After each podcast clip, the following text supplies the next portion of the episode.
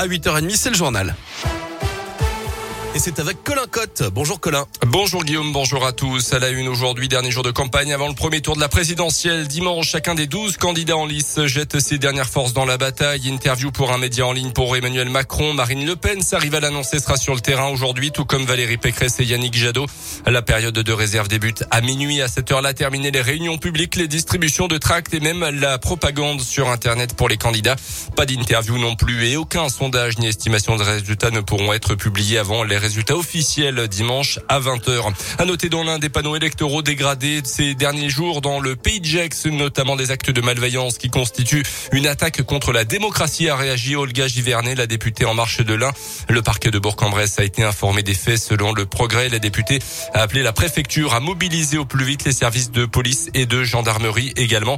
les auteurs de ces faits encourent une amende de 3750 euros ainsi qu'une peine de, travail d'intérêt général.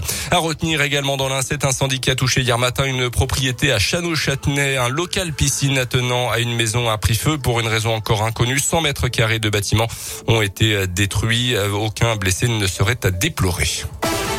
Dans le reste de l'actualité en Ukraine, une situation humanitaire pire qu'à. C'est le nouveau message d'alerte lancé hier par le président ukrainien. Dans une vidéo, Volodymyr Zelensky parle de très nombreuses victimes civiles dans la ville de Borodianka. Là aussi, tout proche de Kiev, la capitale est récemment libérée par l'armée russe. Le bilan humain serait bien plus horrible là-bas, indique le président ukrainien.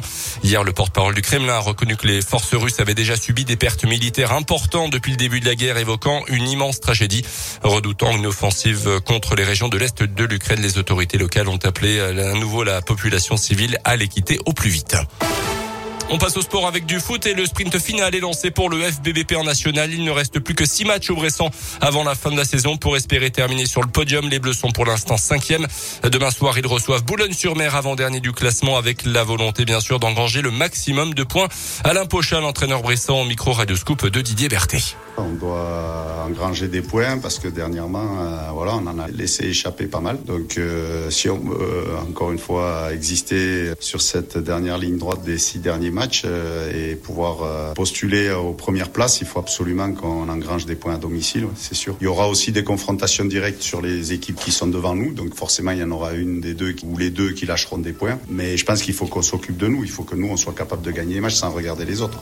FBBP Boulogne-sur-Mer, coup d'envoi du match demain soir à 18h au stade Marcel Vercher à Bourg-en-Bresse. En foot toujours match nul un partout de Lyon sur le terrain d'Ouest Ham hier, quart de finale allée de la Ligue Europa, match retour dans une semaine à Dessine. Et puis du rugby, match nul aussi dit partout d'Oyonnax sur le terrain de Béziers hier soir. L'USB reçoit, qui se déplace à Bayonne.